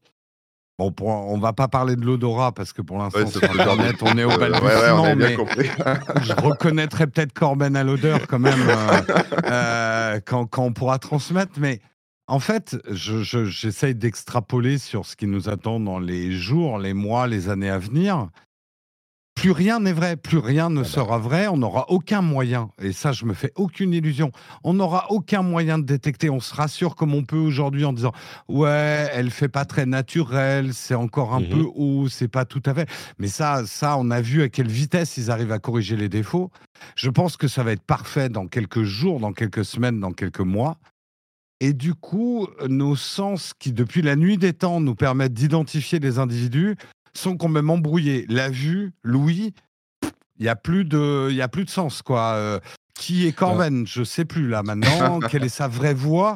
Peut-être. Non, mais imagine. Il y aura que des. Quelqu'un qui se met sur Internet aujourd'hui, qui découvre le TikTok de Corben aujourd'hui qui est Corben? La voix qu'il avait aujourd'hui ou bah, l'autre voix? On sait plus. que Zelda, le nouveau Zelda soit sorti. Ah, c'est la vraie voix. Voilà, moi, c'est mon Corben. Qu'est-ce que c'est ces conneries là? Vous avez fini avec vos, vos merdes de Zelda C'est un mélange de. C'est Corben et Bigard ensemble, un mélange imprévu, improbable, mais qui peut cartonner, hein, Corben. Hein. Euh, je pense qu'il y a. Mais tu vois, on peut, on peut maintenant, maintenant, tu peux créer des personnages totalement virtuels, aussi bien la voix, la vidéo, le, le, enfin, le, ah, c'est un petit peu ce que, ce que je voulais faire. ce que je voulais faire sur le Battle for avec mon, mon Notebot Patrick 77 là, pardon, mon bot Note Patrick 77, c'est un petit peu ce que je voulais faire, un personnage virtuel, ben, un petit peu basé sur moi. Alors bon, j'ai pas eu assez de temps pour faire tout ce que je voulais faire, mais, mais oui, complètement. Et c'est ce que je dis compte OnlyFans ou Mime avec des, des bah filles virtuelles et ils vendent des photos de filles virtuelles. Il y a un groupe de K-pop qui est sorti hier. Le clip, la chanson euh, et tout, tout, est généré par IA. et, ça, sonne plutôt bien. Hein. Le IA, alors c'est pas tout à fait ça, mais j'avais mis dans la newsletter il y a quelques temps un article sur les VTubers. Et c'était peut-être un article qui était réservé aux, aux, abonnés patriotes dans la newsletter version patriote, euh, qui était hyper intéressant sur le succès des VTubers et notamment au Japon, évidemment, parce que et il y a déjà des groupes, euh, des groupes de, d'avatars virtuels qui ont aussi une vie sur Twitch et qui machin. Alors ils sont encore joués entre guillemets par des acteurs qui sont remplaçables. Euh, des acteurs et des actrices, mais, mais oui, oui, on y est complètement. Le, la création de personnalités virtuelles est intéressante. Moi, ce qui me frappe beaucoup plus encore, c'est le fait que ce que tu disais tout à l'heure et ce dont je parle et dont on parle depuis des mois, c'est euh, le fait de ne plus pouvoir savoir ce qui est vrai ou pas. Et là où c'est vicieux, c'est que euh, il y a un article intéressant d'ailleurs qui sera également dans la newsletter de, de Numérama euh, où ils ont parlé avec un euh, général qui s'occupe de la, des opérations militaires dans le cyberespace des internautes, euh, où il dit dans, l'article, il dit un truc qui est hyper intéressant, qui est, ah, c'est intéressant parce qu'il répète, il, confirme ce que je disais. Le problème, c'est que qu'on sache finalement identifier ce qui est faux ou pas avec le temps, avec les études, etc., avec euh, le, comment dire, un petit peu de travail journalistique, bah, le problème est déjà posé parce que les gens vont pas croire. Et une fois que tu as émis ton jugement sur quelque chose, est-ce que c'est vrai, est-ce que c'est pas vrai, je sais pas, donc je m'en fous et donc euh, je le je, le, je n'y prête plus attention, bah, c'est un gros, gros danger pour euh, nos sociétés et pour la démocratie. Mmh. Ah, et du coup, oui et non, parce qu'on l'a eu la dernière fois. Je sais pas si tu te souviens quand Macron est sorti de je sais pas où et il a chanté un chant avec, des mecs. Euh, les, gens se sont dit c'est faux, c'est de l'IA, je sais pas quoi. Ça a été, euh, oui, mais on n'est pas encore dans un monde où c'est omniprésent. Tu vois, non, non, mais du coup, le, réflexe que, enfin, le truc qui s'est passé, c'est que les mecs ont les journalistes ont interrogé l'Élysée, l'Élysée a confirmé, fin de l'histoire, tu vois. C'est, mais du coup, ça va, maintenant, ça va plus être comme ça. C'est ce que je vois. Bon, je peux pas savoir si c'est réel bah, ou pas. Exactement ça. donc, je vais mener l'enquête. Donc, j'attends le. Ouais, ouais. Oui, mais, mais je pense que si tu as une, si on se fait immerger, inonder d'images qui sont fausses, Vivement les et que finalement tu finis par, par défaut te dire, bah non, de toute façon, ok, non. Alors, peut-être que, comme on le dit, une conséquence positive, ça sera, bah, je vais pas aller prendre mes infos sur euh, Twitter, je vais aller sur des sites euh, de, presse qui sont... ça change. En fait, en fait, le truc, c'est qu'avant, on est, enfin, on est déjà depuis très très longtemps inondé d'informations textuelles qui sont fausses, de, mmh. choses qui mmh. sont écrites qui sont fausses. Donc toi, es euh, on vit avec, etc. là, jusqu'à présent, effectivement, les vidéos et les photos, c'était une espèce de preuve en fait qui pouvait mmh. venir appuyer un truc. Là, maintenant, c'est plus le cas. donc après, la, preuve, elle va devoir venir d'ailleurs. Elle va devoir venir de d'officiels, de scientifiques, de trucs comme ça. Mais, mais on est déjà inondé de, trucs faux. C'est juste que là, c'est le, médium qui change en fait. C'est le, ouais, et là où je suis d'accord avec Corben, ça va être un gros problème pour nous, les générations vieillissantes, je veux dire. Mais on va basculer probablement dans des nouvelles générations qui vont arriver avec ça. Pour qui, pour nous, la différence entre quelque chose de réel et quelque chose de virtuel, c'est quelque chose d'important et de fondamental dans notre vision du monde. Et on a tendance à calquer le monde sur notre vision. Mais d'où c'est si important que ça? Non, mais c'est euh, pas ça le problème. Tu es en train de, d'habilement décaler la problématique. Le problème, c'est pas que ça soit virtuel ou réel. Le problème, c'est que ça soit vrai ou faux. Et, oui, c'est ça que. Non, mais bah, c'était, c'était ce que je voulais dire dans, dans le reste de ma phrase. Le, la vraie question philosophique, rappelez-vous les cours de philo entre le réel, machin et tout, le, le plus important, c'est le vrai. Mais justement, en perdant ces espèces de preuves qui étaient une photo, une vidéo, qui étaient finalement naïves, parce que ça fait longtemps qu'on les trafique, est-ce que ça va pas donner lieu à des générations qui vont être plus douées que nous à chercher la vérité parce qu'ils la chercheront, ils croiseront les sources, ils se construiront leur vérité au lieu de se baser sur une réalité censée singer une vérité, quoi. Euh, je, je, pense pas, parce que, quand, tu, quand, tu, vois les, quand tu vois les, les dégâts rien qu'avec des articles sur des sites euh, fake, même quand c'est écrit, par exemple, tu prends le Gorafi, même quand c'est écrit que c'est faux et machin, il y a quand même des gens qui vont prendre ça au premier degré. ouais, mais ce, qui, ce, que dit, ce que dit Jérôme, c'est que ceux qui naissent oui, avec. C'est une nouvelle génération qui seront habitués. Voilà, c'est ça. Mais en fait, Cédric, tu les côtoies, toi, justement. Oui, et, en fait, euh, bah, désolé, hein, mais euh, TikTok, Snap, etc., à partir du moment où c'est dessus, euh, bah, c'est vrai, quoi. et, Putain, ouais. et, et, oui, mais oui, mais en fait, c'est pour ça que je vois ce que, ce que veut dire Jérôme. C'est-à-dire que finalement, ils arrivent déjà oui, mais Jérôme, il parle savent que de, la génération qui va naître aujourd'hui. Donc, euh, non, mais, non, mais c'est tout comme. Euh, euh, Corben a des enfants, tu as des enfants, tu, sais en fait de quoi on parle. Ils sont nés, en fait. Mais, mais quand ils vont y accéder, s'ils ne sont pas éduqués, alors ils retomberont dans les travers de la génération précédente. C'est surtout ça. Et en fait, la problématique, c'est qu'on rejoint toujours le problème de l'éducation. C'est-à-dire que nous, par exemple, à l'école, là, en première année, on a une journée avec l'un des fondateurs du Gorafi qui vient expliquer la différence entre la satire, la fake news et tout ça. On leur apprend à construire des fake news et donc à les déconstruire. Mais si les écoles ne font pas ça, bah en fait, ça restera une source considérée comme fiable ou mmh. t'inquiète, c'est mon cousin qui l'a dit, il connaît quelqu'un qui travaille au ministère de machin. Enfin, non, mais vraiment, c'est-à-dire qu'en fait, c'est un vrai problème d'éducation.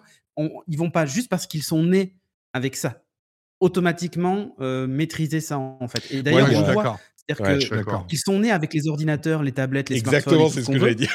Ils savent les, ils savent les utiliser basiquement, c'est-à-dire euh, ils savent swipe, installer une app et tout ça, mais ils savent pas comment ça marche. Et si on ne leur apprend pas, quand tu quand tu vois les tutoriels sur TikTok, euh, pour installer un logiciel pour faire ci ou ça, c'est pas bon, bah t'installes depuis le site, c'est vous tapez tel truc dans l'URL, vous allez cliquer sur ce lien, vous double-cliquez pour le lancer, vous dites oui pour confirmer sur Windows. C'est vraiment genre ah le pas à pas. Euh.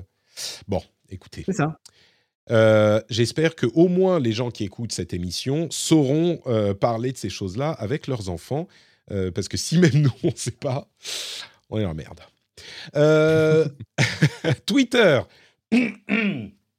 Twitter, qu'est-ce qui se passe sur Twitter? Alors, euh, d'abord, il y a du Mario sur Twitter. Vous avez été sur Twitter ce week-end? Est-ce que vous avez vu le film Mario qui vient de sortir au, au, Ouais, alors il n'est pas entier, il manque la fin. Mais si, il est en deux tweets. Il n'y a qu'une heure. Non, il est en deux tweets. Ah, il est en deux tweets, voilà, mais c'est ça. Oui, parce qu'en fait, c'est bloqué à une heure, en fait. Ouais, ouais. Bah en fait, euh, évidemment, avec les nouvelles fonctionnalités euh, Twitter Blue d'Elon Musk qui permettent notamment de euh, d'uploader des vidéos longues, eh ben il y a des gens et un compte en particulier qui s'est amusé à uploader le film de Mario entier, ce qui n'a pas énormément dû plaire à Nintendo.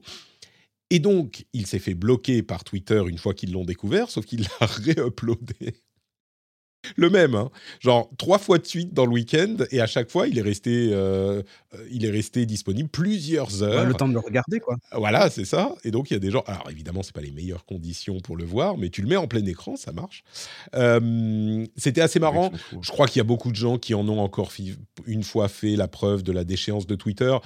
Oh, c'est le genre de truc, euh, voilà, ça se fait bloquer, c'est pas la fin du monde. Peut-être que ça mine la confiance des annonceurs, c'est vrai, c'est un problème. il y a déjà eu ça, sur YouTube, euh, il y a ouais, mais en fait, en live sur Twitch. Ouais, mais en fait, en fait, c'est plutôt le fait que, comme ils ont envie de devenir une plateforme de destination, ils n'ont mmh. pas anticipé les problèmes de DMCA et tout ça, en fait.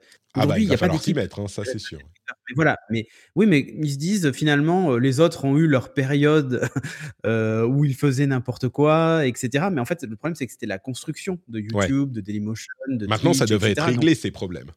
Et voilà, et là, normalement, en fait, à partir où tu construis un service comme ça, tu dois te dire, les autres se sont fait taper sur les doigts, bah, et c'est une obligation légale, c'est-à-dire que toute mmh. nouvelle plateforme doit, se, bah, doit respecter la loi, en fait. Euh.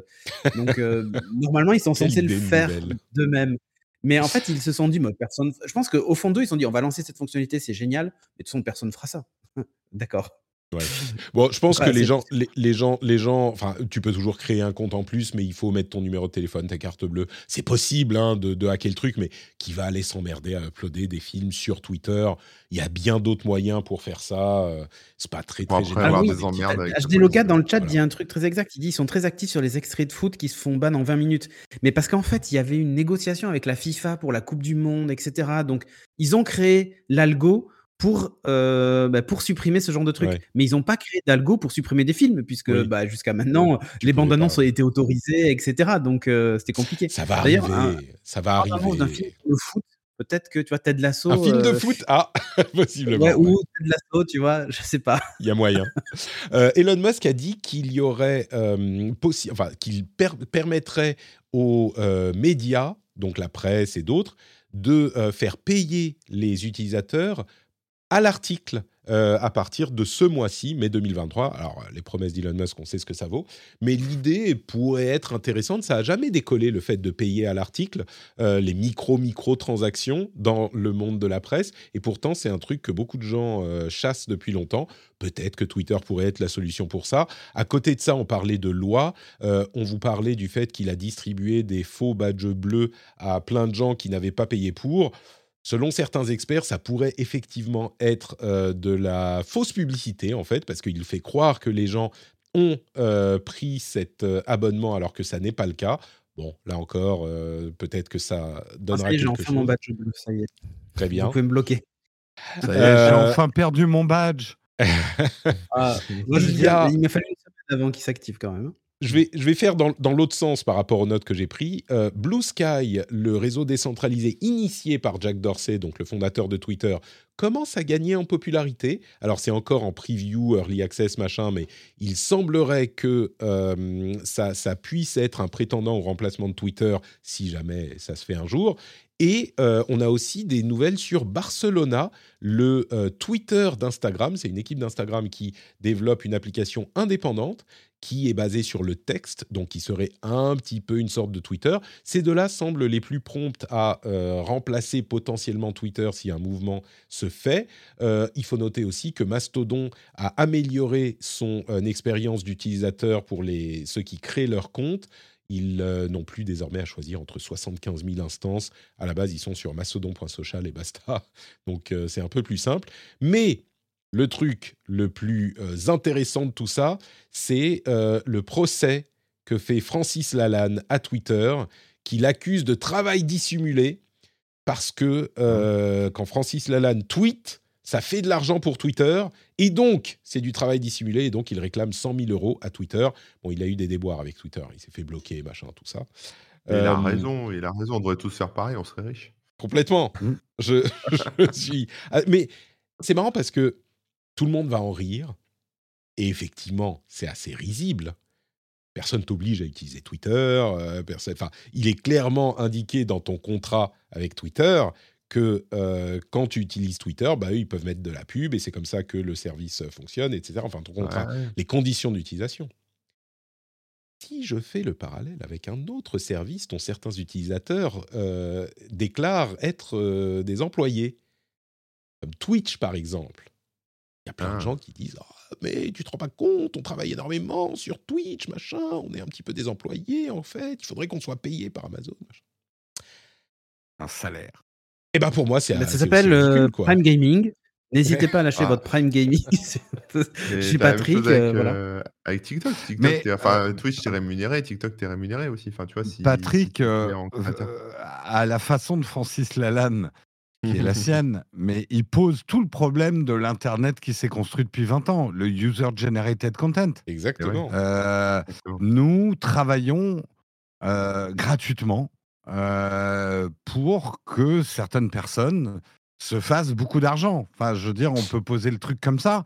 Et c'est c'est vrai que ça peut être un des biais de perception. Ça peut être un des biais de perception. Ce que ces compagnies vont te dire, c'est que notre récompense entre guillemets n'est pas de l'argent, mais une forme de satisfaction, d'entertainment, d'information ou ce genre de choses. Mais le fait reste le même. On a euh, donné du temps à des plateformes euh, qui, et ce temps leur permet de générer de l'argent. Tu sais ce qu'on devrait faire On devrait faire un procès à TF1. Parce que quand je regarde TF1 finalement, ils se font de l'argent. Et, et, moi, je travaille. Et vous pensez que c'est facile de regarder TF1 Franchement, hein? C'est pas facile. C'est du vrai boulot. Donc, il y a quand même euh, une nuance. c'est que Là, sur ces plateformes, et c'est là où, Francis Lana a raison, un, tweet, c'est une génération de contenu. Tu as généré un contenu. En fait, Twitter, YouTube, euh, euh, Twitch, ils n'ont pas des gens qui créent du contenu pour eux. Ils ne salarient pas des gens qui créent du contenu. Ils prennent le contenu des utilisateurs et ils le monétisent. Mmh c'est un peu comme si. Euh, non, je vais arrêter avec les analogies, je vais me planter. J'aime bien quand, quand, tout à coup, euh, il y a mais c'est pas moi qui fais l'avocat du diable. Euh, alors, est-ce qu'on doit prendre le temps de, répondre à ton argumentaire savamment euh, construit, Jérôme, ou est-ce que tout le monde comprend que euh, quand on utilise Twitter, bah, on utilise un service, on en retire les bénéfices, et pour fournir ce service, il faut bien que la société qu'il fournit se paye. Et c'est comme ça qu'ils génèrent leur argent. C'est la même chose pour YouTube, pour Twitch, pour tout le reste et que personne ne t'oblige à utiliser Twitter, mon garçon. Hein. Et il dit même, euh, il y a un lien de subordination parce que ceci, cela. Bref, mais ça m'a fait rire. Il veut un euh, CDI, je crois. Pardon? Euh, En fait, Francis Lalanne, c'est un Elon Musk, mais sans les fusées, sans les voitures électriques, sans... voilà. Et, voilà. Avec les arbres. Et les bottes. Et les bottes, bottes de cow-boy et arbres. Euh, je crois que c'est à peu près tout pour euh, Twitter. Euh, petite note pour mentionner que ARM semblerait avoir lancé son entrée en bourse. Donc, entrée en bourse d'ARM qui serait imminente après l'échec du rachat par Nvidia. Je ne sais pas si on veut d'un ARM en bourse. Hein. Ils sous-tendent tellement toute la construction. Pour ceux, qui ne savent pas, ARM, c'est euh, les architectes des processeurs qui sont ensuite repris et modifiés par, on va dire, l'ensemble euh, des constructeurs de machines informatiques du monde. Tout le monde utilise des euh, processeurs ARM. Alors, il y a Intel à côté qui continue à développer son architecture il y a plein de machines qui marchent sur processeurs Intel. Mais aujourd'hui, de plus en plus de euh, machines qui fonctionnaient sur des processeurs d'architecture Intel fonctionnent aussi ou exclusivement sur des processeurs ARM. Tous les processeurs euh, du monde vos téléphones, euh, vos télés, vos, même euh, pas mal de vos, de vos ordinateurs, certains encore, en tout cas tous les mobiles, eh ben, c'est des processeurs ARM. Même Apple se base sur la base ARM pour customiser ses propres processeurs. Eh ben, ils rentrent en bourse, là, incessamment sous peu, semble-t-il. Leur, leur processus aurait été lancé le 6 mars. Bon, non, pas le 6 mars, mais il y a, pardon, je, je dis une bêtise, mais il y a, il y a quelques, quelques jours de ça, quelques semaines. Ouais, la vraie question, c'est est-ce que ça va pas favoriser un futur rachat, en fait? C'est surtout ça. C'est-à-dire que maintenant mmh. qu'ils rentrent en bourse, en fait, ils ont voulu se faire racheter et ça s'est pas fait. Enfin, euh, et, là, en fait, le fait de rentrer en bourse va peut-être leur permettre, mmh justement, bah, avec une OPA hostile euh, ou autre, euh, se faire racheter par un concurrent, en fait. C'est, je mmh. sens, enfin, parce que le, Les actionnaires veulent, en bourse pour ARM, voilà. ouais. Ouais, c'est ça. Mais en fait, la, vraie question, c'est pourquoi en fait rentrer en bourse euh, pour mmh. ARM ça, peut. Bah, pour financer des investissements supplémentaires, mais, pour continuer à grossir. Mais ils les ont en fait. Tu vois ce que je veux dire? C'est ah, que déjà les licences euh, que leur reverse bah, Nvidia, Apple et tous les autres euh, font que normalement, enfin, en R&D, ils sont pas, ils s'arrêtent pas d'ailleurs à ARM. Ouais, ouais, bien sûr. Donc c'est assez bizarre en fait. Et du coup, du coup, moi j'ai la sensation que cette entrée en bourse, c'est un peu pour habiller la mariée et se dire: «Allez, mmh. euh, à un moment donné, on va peut-être trouver, euh, un repreneur», euh, tu vois? Ou se vendre à mmh. quelqu'un d'autre, je sais pas. Moi, je, mmh, trouve un peu étrange ce mouvement. ça serait ça serait intéressant que les Chinois se mettent à racheter, Activision Blizzard, ARM, tu vois? Tout le monde tout à coup, quand on, ne laisse pas nos, nos bonnes sociétés occidentales comme Microsoft racheter Activision Blizzard, peut-être que c'est Tencent qui va débarquer et racheter euh, ARM et Activision Blizzard. Peut-être. Euh, dernière news, aux États-Unis, il y a un projet de loi qui viserait à interdire l'utilisation des réseaux sociaux aux enfants de moins de 13 ans. Alors ça, ça change pas grand-chose parce que moins de 13 ans, c'est déjà généralement la règle pour euh, la plupart des réseaux sociaux, sauf que là, ça serait formalisé dans la loi.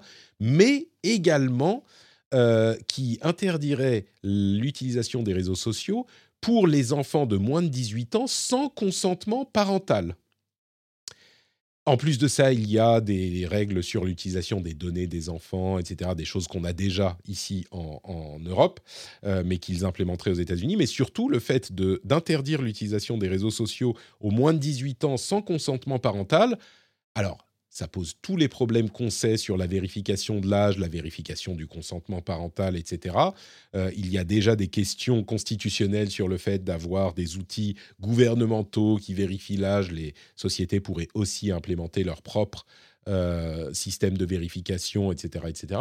Mais au-delà de ça, l'idée vraiment nouvelle et différente, c'est pas d'utilisation avant 18 ans, avant d'être adulte, sans consentement parental Qu'est-ce que vous en dites, vous, de ça? Genre, euh, on ne peut pas utiliser Twitter ou TikTok, enfin, surtout TikTok et Snapchat, euh, sans consentement des parents.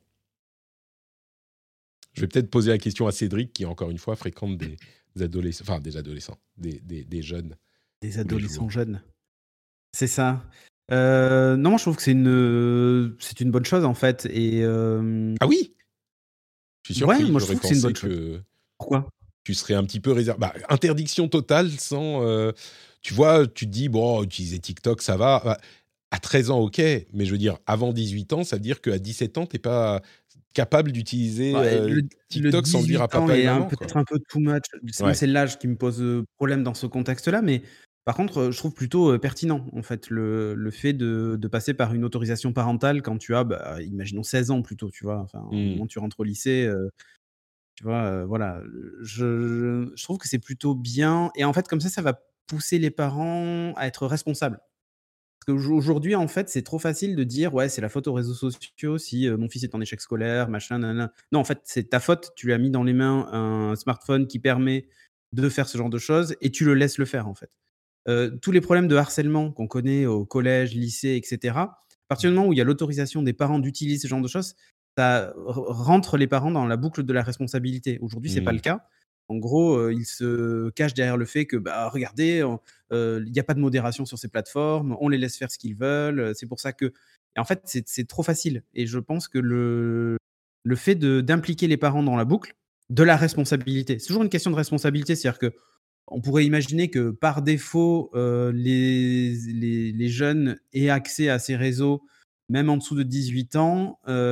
si jamais ils s'y connectent, les parents sont responsable de l'avoir tacitement donné, tu vois, l'autorisation ou j'en sais rien. on peut imaginer le truc dans tous les sens, mais je pense que c'est bien de responsabiliser les parents. C'est-à-dire qu'à un moment, si on arrive là, c'est que c'est qu'en fait, les parents sont, sont en dehors de, de, ça, en fait. Aujourd'hui, c'est aux parents d'éduquer les, leurs enfants, en fait. C'est pas l'éducation nationale ou, ou, moi dans le, dans le privé, mais c'est pas à nous de les éduquer, en fait.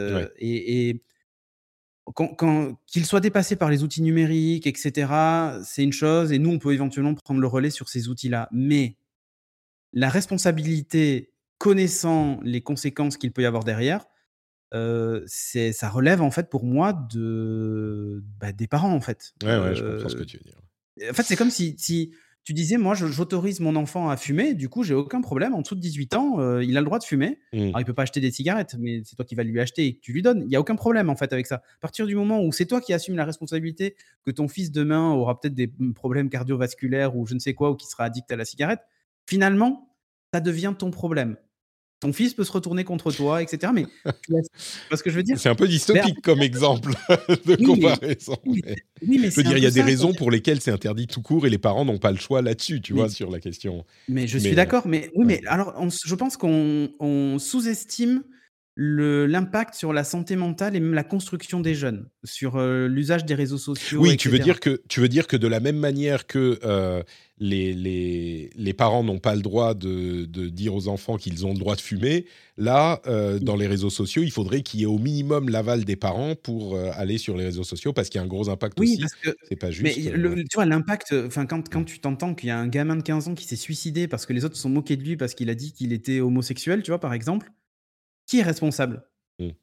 Et en fait, à la télé, tu vas entendre les réseaux sociaux, cet entre du diable, machin. Mais non, en fait, attendez, les gars, euh, c'est un outil.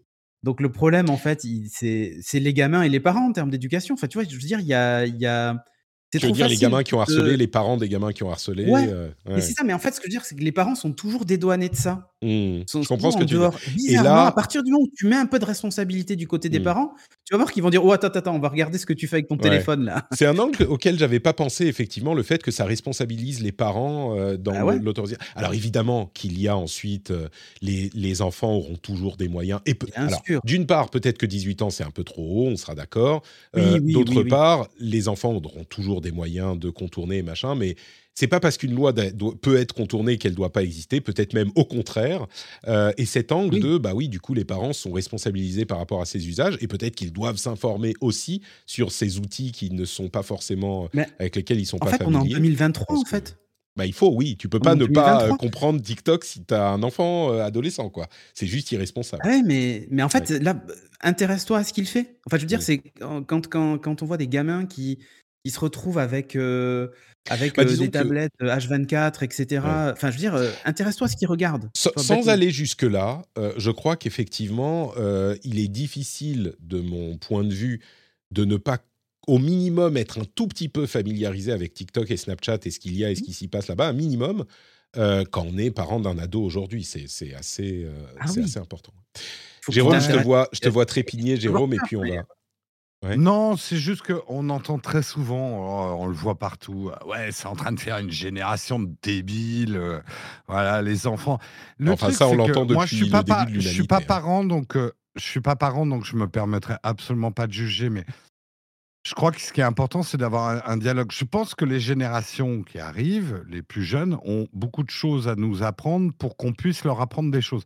S'il n'y a pas d'interaction et qu'on est juste dans le jugement de valeur, que nous, on faisait pas ça, et que euh, c'est débile ce qu'ils font, euh, rien n'avancera. Et on tombe dans les discours générationnels qui sont aussi vieux que les générations. C'est ça. Je pense qu'il y avait un homme préhistorique qui a dû dire Ouais, nous, avant qu'on ait le feu, on savait vraiment manger de la viande crue, quoi. Pas comme ces jeunes débiles là qui bouffent tout cuit là. Euh, enfin, c'est aussi vieux que les générations. Et je pense qu'aujourd'hui, à la vitesse où vont les choses, il est hyper important qu'on s'écoute entre euh, générations ah et pas qu'on se traite d'un côté de boomer et de l'autre de génération de débiles parce que ça fait absolument rien avancer. J'en parlerai ah peut-être dans un édito un jour peux te dire que parfois, moi, j'ai des, des, des, soupirs quand je vois certains boomers dire des trucs. Je suis un petit peu. Euh, mais je, te, je suis, suis d'accord. Parfois, tu vois, c'est. Ok, d'accord. Très bien, boomer. Mm. Très bien. Mais, mais, mais, vraiment, en fait, ce que, ce que je dis, c'est pas. Ceci dit, je fais, je fais la même chose avec les plus jeunes. Parfois, c'est genre, ok. Euh, comment ils s'appellent les après-millénials? Les gens qui sont vraiment euh, nés avec Internet bah, C'est la Gen Z et maintenant il y a les alphas. Ouais, bon, les, bah, nouveaux, c'est les alphas. Ouais. T'as Gen Z et alpha. Très bien. Oh, et les bêtas, euh, les bêtas sont en train de naître là. c'est eux qui vont La génération bêta, il va falloir qu'ils trouvent un nom hein, très vite. Hein. Cédric, on t'a coupé. Oui, oui, non. En fait, ce que je disais, c'est pas du tout que hum, qu'il faut leur interdire ou il n'y a pas de jugement de valeur dedans. c'est plutôt dans l'usage qu'ils en font. Parce qu'en fait, aujourd'hui, si on veut légiférer, c'est pas parce que ça les rend bêtes, mais c'est parce qu'en fait, parfois, ils font des choses bêtes avec. Et, non, bien sûr. C'est complètement. C'est complètement. Hein. La manière dont je le comprends, c'est complètement orienté vers la manière dont les parents vont éduquer leurs enfants aux usages du numérique. Et c'est pas tout à fait comme ça que je l'avais vu, je suis d'accord. Bon, écoutez, je crois qu'on arrive au bout de cet épisode passionnant qui ne pouvait pas être autre avec euh, les Fabulous réunis euh, tous ensemble ici aujourd'hui. Donc un grand merci à vous quatre de m'avoir accompagné dans cette aventure euh, informatico-actualitisante. Et avant de se quitter, j'aimerais qu'on prenne un instant pour que vous nous disiez où on peut vous retrouver. Commençons avec Cédric. Dis-nous tout. Où es-tu? Que fais-tu? Alors sur Twitter, le plus simple, Cédric de Lucas avec le chiffre 2 et Lucas sans S. C'est celui qui a la pastille bleue, du coup, pour me faire. Si vous voulez me bloquer, du coup, euh, Block the Blue, tout ça, là, vous pouvez. Euh, tu l'as pris pour des euh, questions de visibilité, de, de, ouais, en fait, en fait, de durée de vidéo? En fait, c'est un test. C'est, je voulais juste tester, voir si le process était vraiment éclaté ou pas. Et le process est un peu éclaté parce que déjà, il faut plus d'une semaine avant d'avoir la, la, pastille. Enfin, je voulais voir un peu ce que ça changeait. Pour tout vous dire, je l'ai pris pour un mois et après, je pense que je l'aurai ah, d'accord. Mais du coup, tu, tu, ça veut dire qu'ils vérifient vraiment pour le coup si ça a pris une semaine? Ou alors qu'ils sont juste un backlog? La vérification, ouais, ou c'est juste, je pense que c'est le process n'est pas clair. C'est un mec qui tous les lundis matins dit Alors, voyons voir la liste des gens sur lesquels je dois mettre la coche bleue. Ah merde, j'en ai 12 aujourd'hui, ça va me prendre une demi-heure. Euh, Excel, tu sais, où il doit cocher, il doit chercher le compte sur Twitter, il dit hop, ok, ok, ok. Franchement, ça, ça sent vraiment le truc comme ça. Euh, et ce soir, du coup, je suis en live sur la chaîne Pulsar eSport et sur Studio Renegade pour The Red Rancor, où on va parler de. On revient sur la Star Wars célébration, puisque c'est la semaine du May the Force. Et donc, euh, on va parler un peu de tout ce qui nous attend dans l'univers Star Wars. On a fait tout le Mandalorien, et maintenant, bah, qu'est-ce qui nous attend plus tard On va en parler. Magnifique. Super. Merci beaucoup, Cédric. Jérôme, que fais-tu sur Internet tous les matins euh, sur ta chaîne Twitch? euh, bah Déjà, non, mais Twitter, puisque j'ai perdu mes lettres de noblesse authentiques. Monsieur, faisant partie de l'aristocratie, donc je redescends dans le bas peuple. ah, tu nous rejoins enfin. Mais tu sais que ça s'est inversé. Hein. Aujourd'hui, c'est ne pas avoir de, de, de, oui, marque oui, qui, oui, qui, est prestigieuse. Euh, maintenant, les gens craignent que Elon Musk leur mette une pastille. C'est ça. c'est franchement, c'est c'est en, en, prenant un peu de recul, c'est à mourir de rire ce qui se passe. Mais bon, bref. Euh, donc sur Twitter, je sais même plus comment je m'appelle sur Twitter. Je crois que j'ai changé. Jérôme underscore Nowtech. Ah oui, j'ai vu ça. Qu'est-ce qui s'est passé? Ouais, bon, ah j'en ai profité. Parce qu'il a eu la pastille bleue, il voulait l'enlever et du coup, il a changé de nom et ça a fait J'ai perdu ma particule, donc maintenant c'est YOLO. Euh, D'accord. On fait ce qu'on veut. Et euh, sinon, ouais, vous, pouvez me retrouver sur euh, Twitch ainsi que toute l'équipe, puisque c'est en alternance. euh, sur Twitch Nowtech Team et sur YouTube, toujours Nowtech, avec des vidéos. On sort une, je fais ma petite pub, je sais pas quand on va sortir cet épisode. On sort un épisode avec cinq trucs cool à faire avec une IA pour ceux qui veulent commencer à mettre les mains dans le cambouis. Pas qui vont te promettre de gagner 200 milliards de dollars euh, avec une IA ou de changer ta vie ou de faire tout un site internet, mais des trucs cool. Des trucs cool il y a tellement de threads Twitter. Euh, je ne, crois, je ne pourrais pas croire à ce qui se passe euh, dans ce truc. Voici 10 exemples. Putain, Les prompts, les meilleurs prompts, machin et tout. Les meilleurs, la science des prompts, les formations à 2000 dollars. Apprenez à prompter. Bah, apprends à parler déjà et ça coûte pas, pas cher. et bien justement, si on veut vraiment apprendre à prompter, Corben, euh, que peut-on faire de ton côté? Alors, bah, moi, je donne pas de cours de, prompting, hein, ah, mais, euh, mais ouais, je, je montre souvent des trucs que je fais d'ailleurs sur, euh, sur ma chaîne Twitch, hein, du coup. Euh, donc, voilà, si vous voulez apprendre à prompter, peut-être on peut faire ça sur Twitch. mais, mais voilà, sinon, sur donc Twitch, c'est CorbenFR, sinon le blog, hein, corben.info, et puis Twitter, moi, avec la pastille bleue aussi, Corben magnifique. Pour ma part, c'est Note Patrick. Vous euh, savez que vous pouvez retrouver tous les liens bah, dans les notes de l'émission déjà. Donc, si vous voulez nous suivre sur Twitch ou alors euh, nous rejoindre sur le Discord où on s'amuse beaucoup, on passe de bons moments ensemble avec les gens de la meilleure qualité possible sur euh, Internet. C'est genre je sais pas, il y, a genre 5A dans la qualité de, de l'andouillette des gens qui viennent sur le Discord de la communauté Note Patrick. C'est incroyable. Euh, J'ai entendu andouillette et communauté notre patrie. la communauté des euh, andouilles, c'est les A. Non, c'est. Ah, ah, ah, ah, vous savez, c'est juste. Euh, bon, bref. Oui, oui. Euh, T'aurais pu dire les poulets, la belle rouge ou un truc comme ça, pas les andouillettes. et vous pouvez aussi, bien sûr, vous abonner au Patreon sur patreon.com/slash rdvtech pour soutenir l'émission financièrement avec des vrais sous-sous euh, pour euh, que cette émission bah, continue à se faire. Non, a priori, pour le moment, c'est pas qu'elle va s'arrêter demain. Hein. Mais si vous appréciez ce qu'on fait et que vous voulez soutenir, eh ben, euh, vous pouvez nous rejoindre sur patreon.com/slash rdvtech. Je voudrais dire encore une fois un grand merci aux fabuleux Fabulous euh, qui m'ont aidé à animer cet épisode. Un immense merci bien sûr aux patriotes qui permettent à cette émission d'exister. Un immense merci à tous ceux qui nous ont suivis sur Twitch en live, en commentant avec euh, joyeuseté et bonne humeur. Et un immense merci évidemment à tous ceux qui nous écoutent toutes les semaines ou presque et euh, qui nous écoutent jusqu'à cette fin d'épisode mouvementé. Donc gros bisous à tous et à tous et à toutes aussi. Vous êtes plus de mecs que de, que de nanas, donc euh, c'est pour ça que j'ai dit deux fois tous. Et on se retrouve dans une semaine pour un nouvel épisode. Ciao, bisous. On est les fabuleux andouillettes alors maintenant euh Ça me va. Et pas fabulous.